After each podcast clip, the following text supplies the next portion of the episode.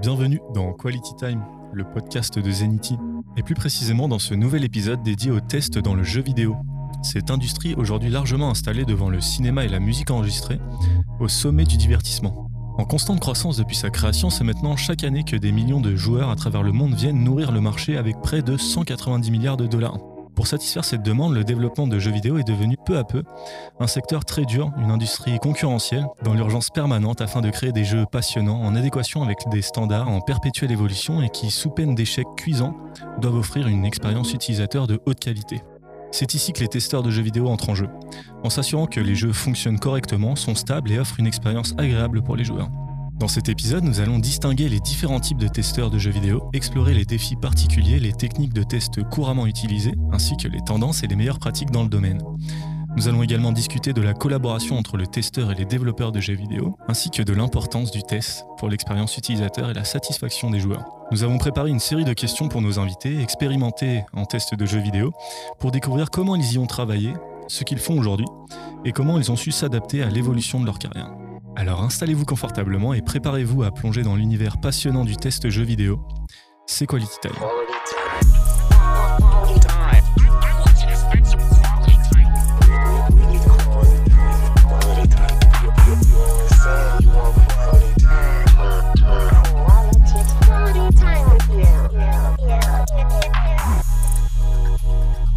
Très bien, donc aujourd'hui, comme je le disais, on est avec euh, trois experts de Zenity. Encore une fois, à ma gauche, Thomas. Bonjour Thomas. Yo. Thomas, il est testeur full stack. Il a 15 années d'expérience dans l'informatique, dont 8 dans le jeu vidéo. Ça fait 7 ans qu'il est chez Zenity et actuellement, il est en mission pour un grand groupe de radio français. Ça va bien aujourd'hui, Thomas? Ouais, ouais, toujours, toujours. Très bien. Euh, à sa gauche, Grégory Nana, CEO de Zenity. Bonjour. Enchanté. Euh, donc, Grégory, on ne le présente plus. Ça fait euh, à peu près 13 ans qu'il a lancé euh, Zenity et une vingtaine d'années d'expérience dans le test. Tout à fait, exactement. Aujourd'hui, on va parler de test de jeux vidéo. Je suis un peu moins pro sur le test de jeux vidéo. Par contre, sur le jeu vidéo, je suis plutôt pas mal. Donc, je pense pouvoir apporter ma part à, à l'édifice. Et on verra qu'il y a des grandes similarités entre les deux milieux, le test d'application et les tests de jeux vidéo. Et enfin, avec nous, Maxime. Alors Maxime, lui, il est testeur full stack aussi. Il a huit années d'expérience dans l'informatique, dont deux passées dans le jeu vidéo. Ça fait six ans qu'il est chez Zenity et aujourd'hui, il est en mission pour un grand groupe de télévision. Bonjour euh, Maxime. Bonjour. Ça va bien? Ça va, ça va, merci. Et toi? Ça va très bien, merci. Personne ne me retourne jamais la question. Ah, c'est vrai qu'on oublie de demander au maître de cérémonie, au MC, est-ce qu'il va bien? Moi, j'y pense. Merci. quel homme, quel homme. Et Karim, qu'on ne présente plus. C'est vrai, qu'on n'a Euh. jamais présenté. Merci. Bah, je suis honoré. Euh, maintenant que du coup on est tous présentés autour de la table, je pense qu'on va commencer par une petite euh, distinction, une petite nuance qu'il est apportée si on vient à parler du test dans le jeu vidéo. Et vous me direz un peu si vous avez des réactions euh, vis-à-vis de ça. Donc, le test jeu vidéo et le testeur de jeu vidéo, il peut se euh, distinguer en deux entités. On aurait premièrement le playtester, qui lui se concentre sur l'expérience utilisateur, euh, par exemple la détection dans des moments un peu ennuyeux ou confus. Il mesure à peu près le niveau de plaisir que le jeu procure, euh, la difficulté. On est plutôt dans le gameplay finalement. Et on a le QA, donc, qui lui intervient dans le jeu vidéo et qui va se concentrer sur les problèmes techniques, euh, les bugs, les problèmes de programmation, les incohérences, des choses comme ça. Est-ce que- Qu'est-ce que vous en pensez de cette distinction déjà? Ouais, ça, va un peu plus loin en fait. Le playtester, c'est plus quelqu'un qui va suivre le produit qui va vraiment gérer la partie produit.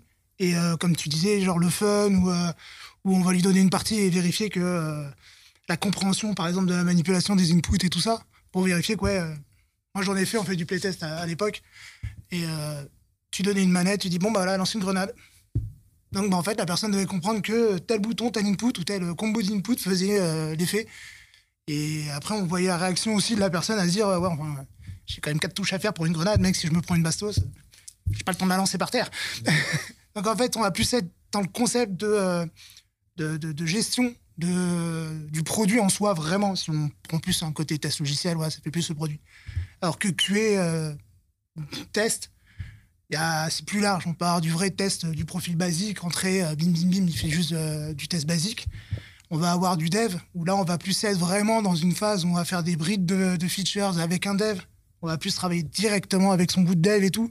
Donc, on va encore avoir une différente phase, une différente approche. Donc, il y a, il y a plein de. Je, pense que nuancer est beaucoup plus large que juste euh, playtest et euh, QA basique, quoi. Tout autant que l'automaticien et euh, le testeur logiciel. Je veux dire, pareil, c'est. L'éventail il est beaucoup plus grand, quoi. Globalement, je suis assez d'accord avec toi. C'est vrai qu'il y a ce nuancier qui est assez large. Euh, c'est vrai qu'en plus, je pense que il y, a- quand même une, logique dans cette nuance-là. C'est que là où on parle de playtest, en fait, généralement, le playtester n'est pas le- l'employé euh, QA de la boîte. En fait, l'employé QA de la boîte, il, gère le playtest, il manage le playtest. Et en fait, il s'adresse à des playtesters qui, eux, sont des joueurs finaux, à qui on va demander d'avoir un avis sur le jeu euh, lors de, sé- de séances de jeu qui sont organisées, par exemple avec des étudiants. Moi, je l'avais fait quand j'étais étudiant à en école de jeux vidéo, euh, sur un playtest qui était organisé par un studio qui était venu en école et qui nous avait fait jouer à un jeu euh, pour avoir un avis de gens qui étaient quand même expérimentés en jeux vidéo, mais euh, pas des professionnels de leur boîte. Parce que c'est toujours, quand on bosse sur un projet, c'est toujours différent notre avis sur le projet. quoi. Surtout qu'on a le regard biaisé à mort euh, C'est ça. au fur et à mesure. Quand ça fait un an, deux ans que tu es sur ton projet, et à un moment, tu, tu fais même plus attention, quoi. Et puis, tu as envie de l'aimer, en fait, aussi. Ouais. Tu as envie d'aimer le projet. Mhm. Et, euh, et à l'inverse, euh, le QA testeur, euh, tel qu'on l'entend de manière plus classique, bah, lui, il est en interne et du coup, il bosse pendant la production, il bosse en interne. Et c'est vraiment c'est un employé, mais c'est aussi lui qui a les mains dans le cambouis au moment du test. Quoi. D'accord. Mes recherches m'ont amené à, à voir que justement, ce, ce- il y avait un nouveau métier là-dessus, c'était le user research, research, qui était en fait euh, le testeur qui allait encadrer euh, ces testeurs lors de bêta-test, alpha-test, pour euh, gérer en fait le playtest, pour vérifier que tout est compris immédiatement, que les ressentis utilisateurs sont les bons, que bah, les gens prennent un maximum de fun et, et se prennent pas la tête à vouloir effectuer des combos, qui comprennent aussi euh, que la difficulté est la bonne, que euh, les missions, euh, les quêtes qui sont proposées soient assez logiques pour eux. Et en fait, il, il va combiner, compiler tous les retours de, de ces playtesters qui sont des gens externes pour pouvoir remonter ça aux devs et pouvoir peut-être changer le gameplay, changer le game design pour qu'il soit beaucoup plus agréable. Et c'est des choses qui, en effet, avec le QA interne, ne va pas être euh, parce que le QA interne, il est tellement abreuvé par des heures de jeu que lui n'a plus cette facilité-là à détecter ses ressentis du nouvel utilisateur. Puis en fait, alors ce search, ça existait déjà, c'est juste qu'ils n'avaient pas mis de nom dessus. hein. Mais euh, en fait, le truc, c'est qu'ils vont même pas aller voir le dev d'abord, ils vont tout de suite aller voir ce qu'on pourrait considérer limite comme un PO. C'est plus l'édito Mm. qui, gère cette partie-là. Ils vont aller voir en disant voilà, moi, le, le feedback que j'en ai eu, c'est ça. Et maintenant, euh, il en sort ça. C'est à vous de voir. euh. Est-ce que vous pensez que c'est. Et lui, après, il va vraiment parler avec eux. Et après, ça va redescendre via, via les leads Mm. sur la partie dev où ils vont dire ok, donc là, on change notre fusil d'épaule. Où là, on considère que c'est bon, euh, la trajectoire était la bonne. Quoi. C'est euh, après on peut faire le parallèle avec un projet. hein, c'est euh, alpha test, bêta test, c'est la même chose. On a un site e-commerce à sortir. Avant de le sortir, on utilise avec des key users. On leur met dans les mains, on leur dit bah faites des commandes, jouez un peu avec, Mhm. euh, allez chercher les produits. Et si les produits ils trouvent qu'il y a trop d'étapes avant de passer à l'achat, eh ben ils nous le remontent et la suggestion remonte au PO. Le PO retravaille tout ça. La même chose au niveau des jeux, game designer, pour que le jeu soit le plus fluide possible. hein. Surtout que là, on est vraiment à la recherche de fun. On n'a pas envie de se prendre la tête avec des actions qui vont venir euh, parasiter euh, notre euh, prise de plaisir. Ah, Donc, il faut que le jeu aussi soit dans une prise en main très intuitive. Un jeu qui est difficile à prendre en main, c'est un jeu qu'on va peut-être abandonner et sur lequel on va avoir des mauvais retours. C'est euh, le test du jeu, mais le test par l'utilisateur avec une note à la fin. Ça dépend ce qu'il y a ce qu'il y a recherché. hein. Il y a des jeux, c'est ultra hardcore, euh, c'est avec un milliard de manies parce que bah, voilà, les, les mecs, justement, ils ont déjà atteint le bout du bout du bout. Ils se disent, ah, on peut aller encore plus loin. Tout à fait, c'est vrai, c'est vrai. Toi, du coup, Maxime, t'étais euh, plutôt QA ou playtester? Euh, moi, j'étais QA à, à Ubisoft. J'étais en interne dans des équipes, euh, mais par contre, j'ai fait un petit peu de travail euh, sur cet aspect playtest Mm. parce que du coup, quand on a eu des week-ends de bêta, euh, sur le jeu sur lequel je travaillais. Euh, justement, euh, en tant que QA, on était d'astreinte. Et alors, on n'avait pas trop ce côté management de, des gens qui étaient en train de jouer à la bêta. C'était une bêta ouverte, les gens faisaient un peu ce qu'ils voulaient. Mais on avait un côté où on récupérait ce que les gens remontaient. Et, et on en faisait un peu un travail pour répartir entre les différentes équipes. Parce que du coup, les différents designers s'occupaient de différents sujets.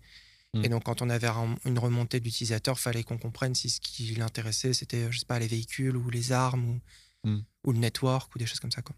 Et à quel niveau, du coup, dans le développement? À quel moment t'es arrivé? Dès le départ? Non, moi, je suis arrivé à peu près à.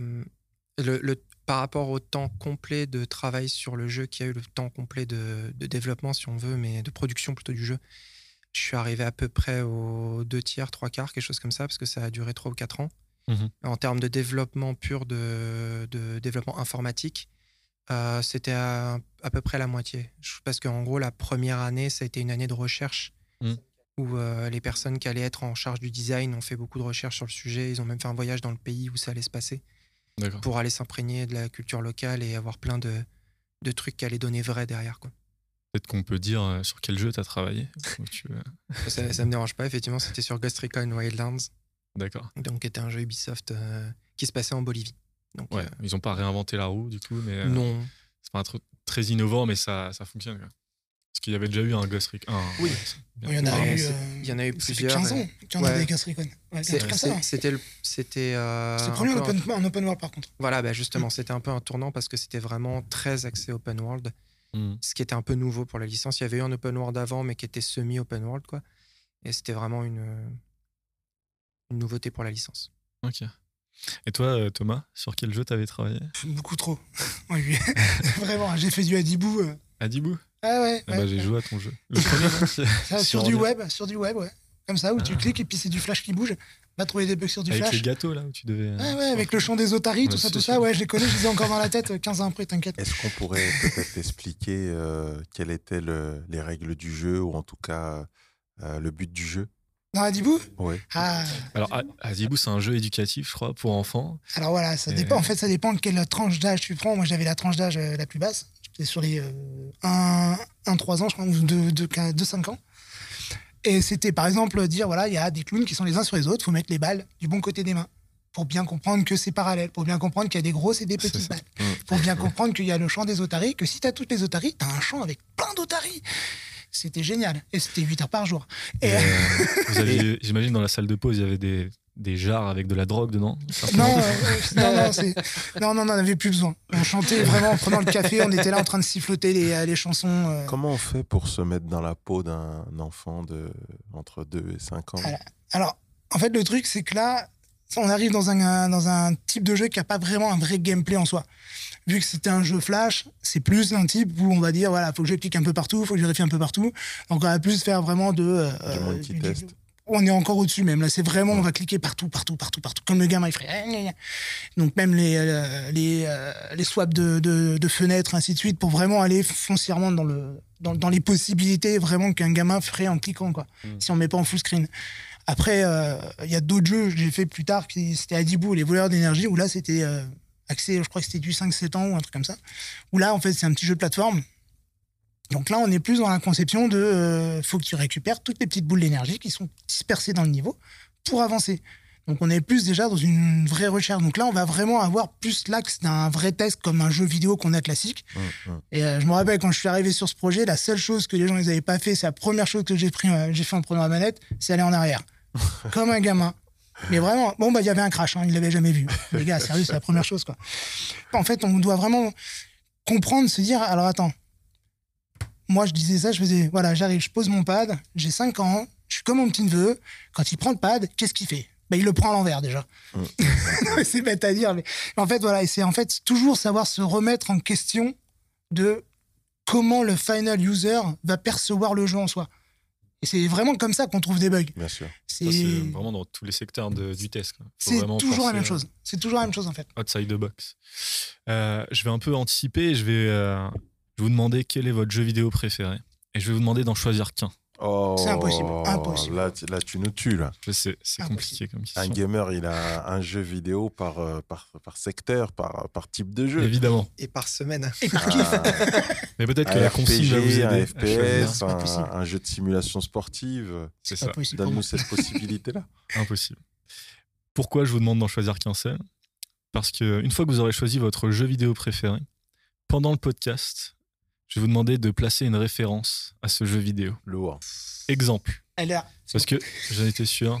Et là, vous avez l'air de comprendre tous. Là, il y, a- il y a Thomas qui vient de nous montrer un tatouage qui représente son jeu préféré. Du coup, un tatouage dans un podcast audio, c'est pour ça que je suis obligé de décrire. Ah Thomas m'a montré son biceps. exemple. Du quel coup. biceps. Exemple, du coup, pour être sûr que vous avez compris, même si j'ai l'impression que vous avez compris. Mon jeu préféré, celui qui m'a le plus marqué, c'est GTA San Andreas. Voilà.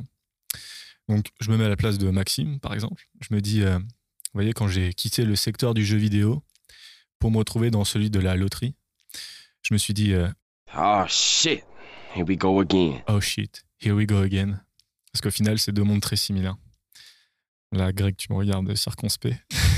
Je suppose que c'est une réplique dans GTA San C'est la première réplique quand tu commences à avoir euh, euh, le contrôle de CG. Mhm. dans un- Oh là là. C'est la première fois. en fait. Pourtant, je l'ai terminé. hein. Ah, mais ça en fait des GTA à retenir et, et des répliques à retenir. Et Celle-là, effectivement, est connue sur Internet. C'est ça, c'est un mème en plus. Donc. Donc, euh, allez, on va commencer par euh, Maxime. Quel est ton jeu vidéo préféré? Alors moi, je me rends compte que pour faire la référence, ça va être très très compliqué. parce que du coup, moi, le jeu que j'ai choisi, parce qu'en fait, c'est plus euh, le jeu que je choisis parmi les jeux que, que je pourrais citer comme mes jeux préférés. Mais euh, je pense que, en tout cas, en- en- dans ma période actuelle de ma vie, euh, c'est Europa Universalis 4. Bon, on va pas avoir Voilà. la, la référence. Donc euh, voilà, pour ceux qui ne connaissent pas, c'est un jeu de grande stratégie, c'est-à-dire un, un jeu de stratégie à grande échelle où on contrôle un le dirigeant d'une nation et on emmène la nation à travers plusieurs siècles, environ 400 ans, euh, pour toutes les problématiques économiques, militaires, diplomatiques, etc. Ouais. C'est vraiment une gestion à grande échelle. Pour ceux qui connaissent, c'est un peu dans le même, euh, dans le même euh, sac que des jeux comme Civilization ou euh, Ouais. les Total War qui sont un peu plus connus. Ça va beaucoup plus loin que civilisation. Oui, ça va plus loin, mais voilà, c'est le, prin- le principe de base en tout cas est le même. Donc euh, voilà, ça vous, Ça va être ça vous donne une de idée. placer une référence? C'est compliqué. Ça va hein être compliqué du coup. Tu te mets dans la, dans la difficulté, c'est bien. On Ouais. apprécie. Toi, Grégory, quel est ton jeu vidéo préféré? Eh bien, on me force à choisir un jeu vidéo, donc je vais dire God of War, qui quand même euh, est un jeu qui m'a porté dans plusieurs de générations. À chaque fois que le nouveau God of War est sorti, je me suis dit, purée, encore une fois, on va remettre ça et ça va être la même chose. Et à chaque fois, ils arrivent à me surprendre avec euh, des, euh, des phases de jeu, des émotions, avec euh, des... non, très franchement, le jeu me transporte à chaque fois que je rentre dedans et c'est énormément d'heures de jeu que je ne vois pas passer. Et euh, je trouve que pour un jeu d'aventure, c'est qualitatif, même les cinématiques, tu as envie de les revoir, les décors, les couleurs des, euh, des, jungles, des, euh, des opposants. Des fois, le jeu fait même peur quand tu joues dans le noir. Donc, non, il y a vraiment un truc avec ce jeu-là. J'arrive en plus à m'identifier à Kratos, quoi. Donc, euh, ouais, Il y a quelque chose, Ah, les, QTE dans le jeu, ils sont tellement intelligents. Quoi. Alors, Ouais, un non, QTE, c'est un Quick Time Event, je précise. C'est-à-dire que c'est un moment dans le jeu, on va vous demander précisément d'appuyer sur tel input pendant un temps précis. Uncharted. Lourd, lourd, lourd, lourd. Non, mais Uncharted, effectivement, le fait aussi beaucoup. Ce que j'ai demandé, quel est ton préféré? Ils ont tous quelque chose de spécial parce que le premier, déjà, il te fait rentrer dans une aventure où tu dis God of War, quoi. Ouais. Là, déjà, Ça le pose- mec, il te met une pêche. Je pense Mm. qu'on est sur le bon podcast pour pouvoir parler comme ça. Je m'adresse aux vrais gamers. Il te met une claque God of War. Ouais, Quand tes clairement. potes, ils t'en parlent et ils te disent, tu vas rentrer dedans, tu vas rentrer dans un univers qui va te transporter dans quelque chose. Tu vois les combats, euh, même ne serait-ce contre euh, des, des- des méchants de base, euh, lorsqu'ils arrivent à plusieurs sur toi et que tu arrives à placer un super combo et que tu fais une spéciale pour les détruire, tu dis, OK, je rentre dans le jeu là. Et dans le dernier, bah, il y, a, il y a le premier combat avec Thor, une tuerie. Pour ceux qui ont joué, il te rentre directement dans le jeu et tu te dis Here we go again. non, donc, euh, non, clairement, je, je surkiffe. Je surkiffe ce jeu-là. Et euh, pourtant, je, je suis un, Et j'aurais aimé parler de quelques jeux de coop, hein, parce que je suis un, gros gamer de coop aussi. Euh, il se joue seul, mais euh, tellement de plaisir. L'IA qui t'accompagne dans, dans, dans, les différents combats et dans les différentes quêtes, ouais, c'est un, un coop. C'est nécessaire. Très bien. Et toi, du coup, Thomas, ton jeu préféré? C'est dur, là. Vraiment, c'est super hard, en fait. Parce que moi, ça va du jeu que je speedrun comme un, comme un gamin de chaque, chaque jour, quoi. Celui qui t'a le plus marqué? Ah ouais, bah, c'est pas facile, en fait. Parce que moi, j'ai j'ai 41 ans, je joue depuis j'ai 5 ans, donc ça fait quand même beaucoup d'années. donc ouais, ça fait euh, c'est très très compliqué de choisir. Euh, je partirais sur Metroid parce que en fait euh, la saga de Metroid, la saga de, Samus Aran, qui est pour moi une des, des meilleures sagas, qui est basée en plus sur le cinéma parce que dedans il y a quand même des refs à Ridley Scott, à Alien. Qui, mhm. qui, qui, qui, est juste un monument. En plus, ils viennent de sortir le, le Prime Remastered que j'ai poncé comme un, comme un fou là, parce que, bah, parce que Metroid. Et, euh... Du coup, une héroïne en personnage Et c'est une des premières héroïnes du jeu vidéo. C'est beau, c'est ton côté féministe, ça. Euh, féministe, non, c'est juste parce que vraiment j'aime le personnage. je peux dire oui. Hein. J'aimerais, j'aimerais faire une, un petit placement pour Perfect Dark. Très bon choix. Très bon choix. Incroyable. Je l'ai saigné avec euh, un James Bond aussi. Dédicace à Audi. on était tous les jours chez lui, on le saignait à deux femmes et on n'était pas dérangés parce que le jeu était incroyable. Il était à ce niveau de qualité de jeu, de graphisme, de d'immersion euh, avec les consoles du temps. Du fun aussi. On est, on, est à la limite du parfait. Bon, on parlera peut-être aussi d'un peu James Bond en Nintendo 64, la base. Ah oui, GoldenEye. GoldenEye, la base. Tu prends pas au job. Tu prends le nom. ça. Le nom. Avec les, les mines de proximité. Ouais. Golden Gun. Mais euh, ouais, non, Metroid, parce que ça reste un, pour moi un pilier vraiment un pilier du, euh, qui a créé justement ce qu'on appelle les Metroidvania plus tard, où en fait tu fais beaucoup de backward. C'est-à-dire que tu vas aller dans un endroit pour obtenir une upgrade, pour te dire, OK, donc il faut que je revienne à mon premier niveau pour, grâce à cette update, aller un peu plus loin de l'autre côté du premier niveau pour revenir. Donc on fait beaucoup de, de, rollback comme ça. Et, ben, c'est, là où c'est vachement intéressant parce que mm. beaucoup de jeux indés à l'heure actuelle s'inspirent toujours de ce système, comme par exemple Hades, qui s'inspire un peu de God of War et beaucoup aussi de Metroid. Ça reste euh, un, pilier et le fait aussi que ce soit un jeu type un peu Space Opera et autres, ça avait vachement surpris tout le monde parce que tout le monde s'attendait à un Mario, tout le monde s'attendait à un jeu de bagnole ou autre. Et là, tout d'un coup, on arrive, on fait non, non, c'est une héroïne qui fait plus plus avec son bras et qui tire des lasers. Ouh On est sur une planète, ZB. Vas-y, c'est bon, on est à l'autre bout de l'univers, tu te débrouilles avec ça, quoi. Euh, j'avoue que j'arrive, j'ai beaucoup de mal à, la maîtriser lorsque je joue à Smash Bros. À, Smash Bros avec mes filles. c'est un dédicace à elle, mais Samus Sarah, elle me fait pas souvent gagner. Ah, mais non, mais elle est parfaite. ça, Fait, ça, Fait, partie des 2-3 persos que j'arrive passablement à jouer. Euh, je joue très ah. peu à Smash Bros parce que j'ai pas de console euh, Nintendo. et euh, Samus et Kirby sont peut-être les deux persos que j'arrive à peu près à jouer parce que leur gameplay me parle. Quoi. Il y a un truc. Ganondorf. Ganondorf. C'est mon gars. God of War, Ganondorf. Bon, on, a, on, a, chopé le style de Grégory, le gameplay. 2 mètres, 120 kilos. il, joue Bowser sur Mario Kart. Quoi. On a bien compris. Mensonge, prends tout. Ouais, on va essayer de quand même parler un peu de test. Je suis désolé. ok, allons-y. Allons ah, la déception. ah ouais. on serait resté sur nos jeux préférés. Première question comment le test de jeux vidéo diffère-t-il? S'il diffère du test de logiciel traditionnel Je pense pas qu'on peut dire test de logiciel traditionnel. Il n'y a pas de traditionnel. C'est test logiciel, euh, point, je pense. Après, il diffère, euh, pas, il diffère pas tant que ça, en fait. C'est plus l'outil mmh. euh, et, et, ce qu'on teste foncièrement qui va être vraiment la grosse différence. Parce qu'en soi, euh, on va faire des tests de feature, on va faire des tests d'itération, peut-être à plus long terme. Parce que euh, moi, quand j'étais dans l'industrie, euh, quelquefois, c'était, on me faisait tester des versions complètes du jeu. Donc, le temps que ça bulle, ça prenait 8 heures. Le temps que je récupère, c'était pas mieux. Et je l'ai testé pendant une, deux semaines et on ponçait, on trouvait 50 bugs là-dedans, on y allait, quoi. Hmm. Donc, il y a peut-être moins d'itérations régulières qu'on pourrait avoir comme on a des systèmes à l'heure actuelle.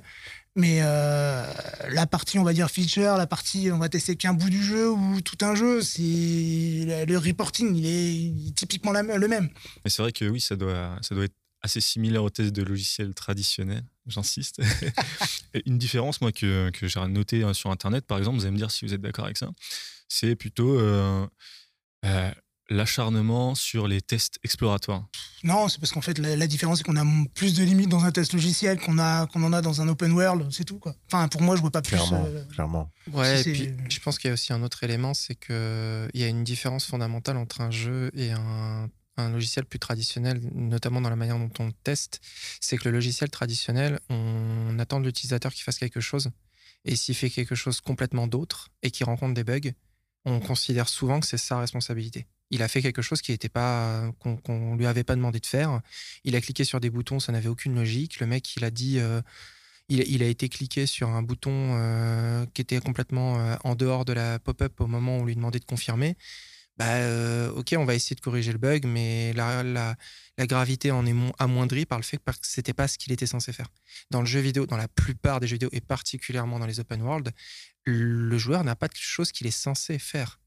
On essaie de se préparer à tout parce que le but est d'essayer de donner le maximum de liberté au joueur. Donc c'est pas pour derrière lui dire ah bah t'as fait ça ah mais non mais t'étais pas censé le faire on n'a même pas testé t'as eu un crash c'est tant pis pour ta pomme mmh. bah non du coup euh, il y a ce côté où on essaye de faire, et c'est pour ça que ça peut être un peu plus exploratoire, mais ça, justement, c'est souvent quand même, euh, on essaye de rendre les choses un peu méthodiques. Mmh. Mais euh, mais il y a un côté entre guillemets exploratoire par rapport à du test logiciel parce qu'on a plus de d'options offertes aux joueurs et qui vont être acceptables. Même si le joueur fait quelque chose qui va probablement amener sa mort à la fin parce qu'il s'est attaqué à un boss qui était trop fort, bah, il a le droit de le faire. C'est un open mmh. world, il a le droit d'aller s'attaquer à un boss où il n'a pas encore le niveau pour aller l'affronter. Et il faut pas que ça crache au début, quoi. Clairement, s'il a envie de se jeter d'une falaise pour voir ce que ça donne et pour voir son, son, bonhomme tomber de la falaise, on doit l'autoriser à le faire. Et on doit et on doit prévoir le bon comportement pour que tout se passe euh, très correctement.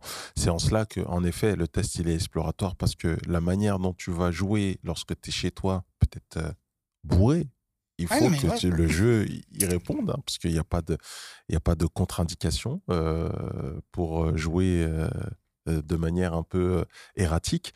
Et donc, il faut que le jeu y gère au niveau des perfs, au niveau des, des, éléments visuels, au niveau de, de, des niveaux fonctionnels. Donc oui, dans un sens, tu vas rester dans le test traditionnel avec la validation de features et de fonctionnalités, comme a pu le dire Thomas. Mais en effet, hein, avec un open world pas le choix. Tu dois gambader partout euh, dans la prairie, euh, prendre des chevaux, euh, prendre tous les éléments qui sont à ta portée avec toutes les différentes armes qui sont à ta disposition, les tenues, etc. et vérifier que tout fonctionne correctement parce que la combinaison de choses qui, que tu es capable de voir, eh ben, elle est quasi infinie. Euh, on va reparler de God of War, ce sera ma, ma petite euh, référence. Bah, on peut l'habiller de différentes manières, on peut lui mettre différentes armes, on peut lui mettre des, des armures bah, de premier niveau, sachant qu'il va se faire dégommer par un boss d'un super niveau, mais ça peut être un choix. Le joueur, il peut essayer d'augmenter la difficulté à souhait.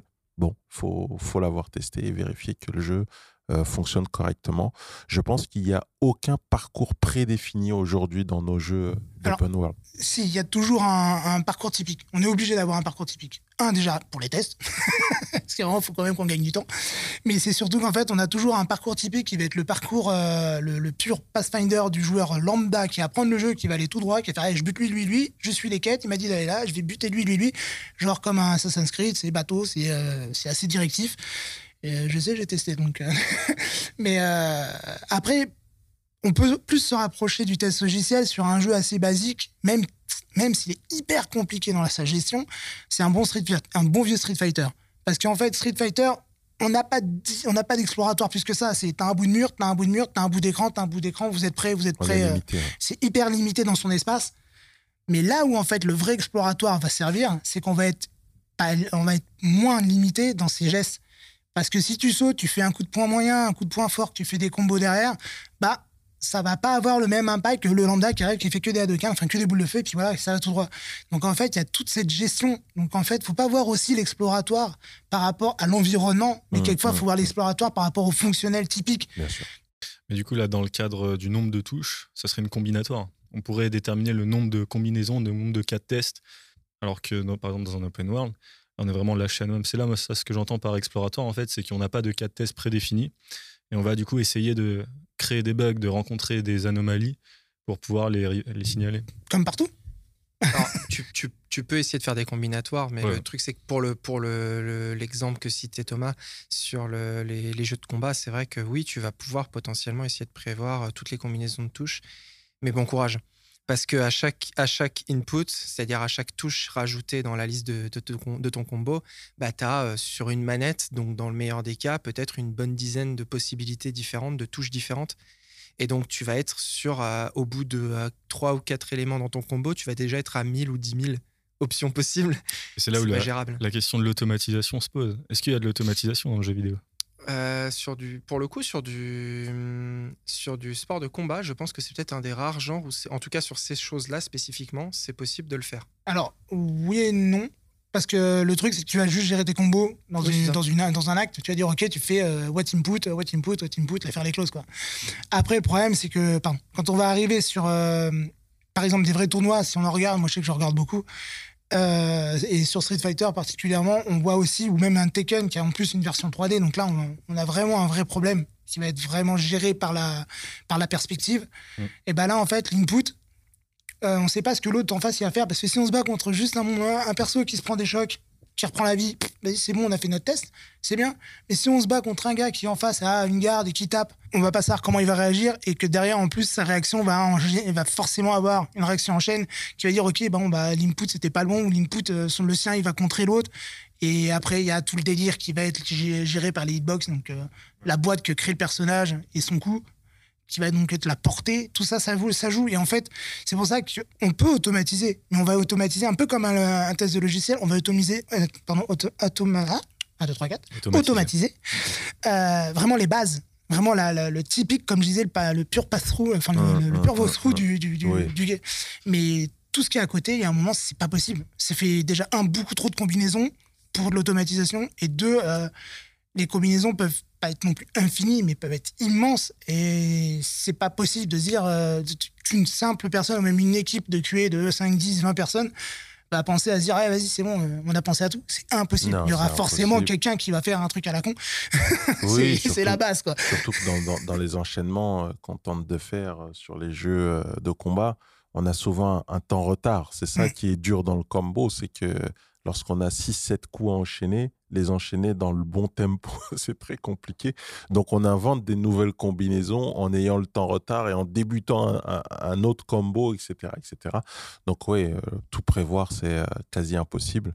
Surtout que derrière, il y a aussi des réactions euh, qui sont euh, prévues via euh, euh, l'adversaire qui va pas rester qu'à bloquer ou à encaisser et qui lui aussi va essayer de stopper le combo avec euh, une balayette ou un autre coup intelligent. Parce qu'après, automatiser, euh, peut-être les jeux de voiture, c'est plus, c'est peut-être plus probant parce qu'il y a, il y a un côté très euh, limité par rapport à la taille d'un circuit, même s'il va s'amuser. Moi, je sais que quand je faisais certains tests, bah, je vais m'amuser à longer tous les murs pour vérifier que la voiture, avant, elle n'avait pas traversé dans le mur. Quoi. Donc, il y a un moment, il y a ça. Ça, c'est des tests qui sont possibles, qui s'automatisent. Mais euh, vérifier que, euh, je sais pas, à Mario Kart, le mec, il arrive pile poil à la ligne d'arrivée et pour troller, il s'amuse à lancer la carapace sur celui qui est derrière juste pour le troller. Ça, c'est un cas de figure qu'on on peut penser maintenant parce qu'il y en a un qui a pensé une fois, mais euh, à la base, pff, personne n'y avait jamais pensé. On pensait que c'était un truc improbable. Quoi. Tu finissais la course. voilà, c'est vas-y, j'ai gagné, c'est bon, j'ai pété le score. Quoi. Donc voilà, c'est c'est pour ça que l'automatisation, c'est possible, mais elle, a, elle atteint très vite ses limites. je Bien trouve. sûr, bien Mhm. sûr. Et euh, il y a besoin d'être euh, passionné de jeux vidéo pour Oh travailler dans là. le jeu vidéo ou pas? Non, non, Non Sérieusement, non. Franchement, j'aurais, j'aurais cru que c'était une obligation. Moi, je pense que ça peut même t'en dégoûter, non? En fait, je pense qu'il n'y a pas besoin d'être passionné du jeu vidéo pour tester dans le jeu vidéo, mais il y a besoin d'être passionné de jeu vidéo pour supporter de bosser dans l'industrie du jeu vidéo. Exactement ça. Et du coup, euh, parfois de conséquences pour tester dans le jeu vidéo. Mais en fait, c'est pas lié au métier. Le métier de testeur de jeux vidéo, il est euh, de la même manière que moi aujourd'hui, je travaille pour un groupe de médias que je regardais même pas avant de rentrer dans, dans cette mission. Euh, j'ai travaillé pour un groupe de loterie euh, depuis que je suis à, à Zenity, alors que j'ai jamais joué euh, à des jeux d'argent de ma vie, et ainsi de suite. Donc, j'ai pas à être passionné par ce que je teste en fait. Mhm. Mais et de la même manière, dans le jeu vidéo, on peut tester sans être passionné. Par contre, l'industrie du jeu vidéo en général, pas du tout que le test, l'ensemble de l'industrie, y compris les devs et ainsi de suite, il y a des contraintes en termes de, de ce qu'on attend de toi, en termes d'investissement, en termes de- du salaire qu'on va te payer, ce genre de choses, qui sont in- juste inacceptables en fait pour quelqu'un qui n'est pas passionné par le jeu vidéo et qui va du coup pas être content du produit fini. En fait, ça Mm. fait partie de ta de ton salaire. Ça va être en fait le produit à la fin dont tu vas pouvoir dire aux gens qui sont avec toi et qui jouent avec toi aux jeux vidéo, etc. Tu vas pouvoir leur dire, Eh, ce jeu, bah, j'ai bossé dessus, les mecs. La tu- feature que tu vois, tu c'est ma suggestion. C'est moi qui l'ai testé, c'est moi qui leur ai dit comment le régler. Et grâce à moi, ça marche comme ça. Tu vois, Assassin's Creed, qui est quand même un gros game, hein, je veux dire, c'est quand même. euh, Il pèse, hein, non J'en Bien ai sûr. honte. j'ai bossé Ouais, non, dedans et j'en ai hyper honte, en fait. Vraiment. Ça, c'est le risque, par contre. Assassin's Creed. Je dirais pas le nom. Brotherhood. Brotherhood, moi j'ai bien aimé. Ça, Mon, mon frère a bossé dessus. Ouais. Eh, c'est un des meilleurs d'ailleurs, Brotherhood. Oui, ça m'aurait Ouais. étonné. Non, je parierais sur Origins. Non, c'était le 3. c'était Ah, le, le 3. 3. Et En plus, j'étais sur la partie multi. Bon, bref. Et euh, le problème, en fait, qui était dans. Pour moi, j'ai eu beaucoup de mal à me dire, Eh, vas-y, j'ai travaillé dessus, c'est qu'en fait, quand j'ai vu le résultat final et que bah, je me suis rendu compte que c'était pas à hauteur de ce qu'on aurait pu imaginer, pas à hauteur de ce qu'on nous a vendu. Et que Mhm. je lui ai dit, déjà, j'ai- cramé beaucoup d'heures pour un salaire assez moindre, pour un résultat mi- minimal. Je lui ai dit, ouais, non, mais non, en fait, j'ai pas le courage, quoi. Alors Ouais. que quand j'ai travaillé, par exemple, sur Rayman Origins, qui est pour moi, là, c'est une vraie fierté d'avoir bossé sur celui-là. Vraiment, j'en suis content parce que j'ai cravaché six mois à faire du euh, 16 heures par jour, euh, dimanche compris, quoi. Donc, ouais, j'ai vraiment galéré. Et le salaire était pas plus élevé. Mais là, t'as la, t'as la classe de dire, mec, j'ai bossé sur Rayman. Et j'ai serré la patoune de Michel Ancel. Voilà, monsieur, quoi. C'est cool. C'est des trucs comme ça qui font que ouais, le jeu vidéo, ça peut être une, le, la passion peut être un levier, mais c'est un levier qui va, c'est plus une épée de Damoclès. C'est-à-dire qu'on va être tellement en kiff de se dire ouais, je bosse dans le jeu vidéo, mais on va avoir tellement qu'on, entre guillemets, excusez le terme, on va tellement se prendre la carotte du siècle parce que euh, on est payé au lance-pierre, les heures sup sont payées au lance-pierre. Euh, c'est c'est incroyable juste de se dire mec, moi je l'ai entendu hein, ça, le ouais, mais bon, c'est la passion. Ouais, enfin, mec, la passion, ça me fait pas bouffer dans mon assiette, quoi. C'est- la limite, elle est là, en fait. Et euh, moi, j'ai beaucoup monté. hein. Je suis parti du, du bas, bas, du petit QE de base. Je parlais même pas anglais. Et j'ai fini à gérer une équipe en Inde. Donc, euh, voilà, je veux dire, j'ai- j'ai j'ai- j'ai réussi à grow up euh, Bien sûr. assez, assez Au bien. sein de l'industrie, ouais. Mais mon salaire, lui, Hmm. il m'a pu se regarder en disant Hé, mec, chut, pas trop vite, pas trop vite, ne t'enflamme pas. C'était un peu ça, quoi. peux comprendre que la passion soit nécessaire pour pouvoir durer dans cette industrie. Et euh, sachant que les places euh, sont, sont comptées en plus, qu'il n'y en a pas beaucoup en France. hein, c'est euh, très difficile de trouver une place de testeur avec un CDI, euh, plus que pour des CDD avec des missions court-termistes, un peu comme un intermittent du spectacle. Donc, ouais, passion oblige. Le truc, c'est ça. C'est En gros, la, la patience, elle va juste te faire tenir dans l'industrie. Ouais. Vraiment, c'est ce qui va te tenir et te dire vas-y, je continue. Parce que moi, j'ai passé, par exemple, Ubisoft, j'ai passé 5 ans et demi. Euh, sur les 5 ans et demi, j'ai jamais eu un CDI. Jamais. J'ai eu que des contrats. Et derrière, quand je suis parti à Montpellier, par exemple, pour Eman, c'est moi qui ai poussé. C'est moi qui ai envoyé le CV. C'est pas, c'est pas en interne, genre, ouais, il y a lui. Non, non. Une fois que j'avais fait tous ces contrats à droite à gauche, le dernier contrat que j'ai eu, les mecs, ils étaient en galère pas possible. Et là, ils ont fait. euh, Il y en a un, que, un de mes potes qui est là-bas, il fait Attends, je connais un nom, on va voir s'il est libre. Et moi, je leur ai dit Je, fais, ouais, je suis libre. Il fait Lui, je sais qu'il peut cartonner. Il a été voir un mon ancien manager et il lui a dit il fait, euh, Les trucs comme ça, qui sont improbables, lui, il aime. Donc vas-y, on y va. Mais voilà, c'est parce que ça faisait déjà quelques années que je galérais comme un mort.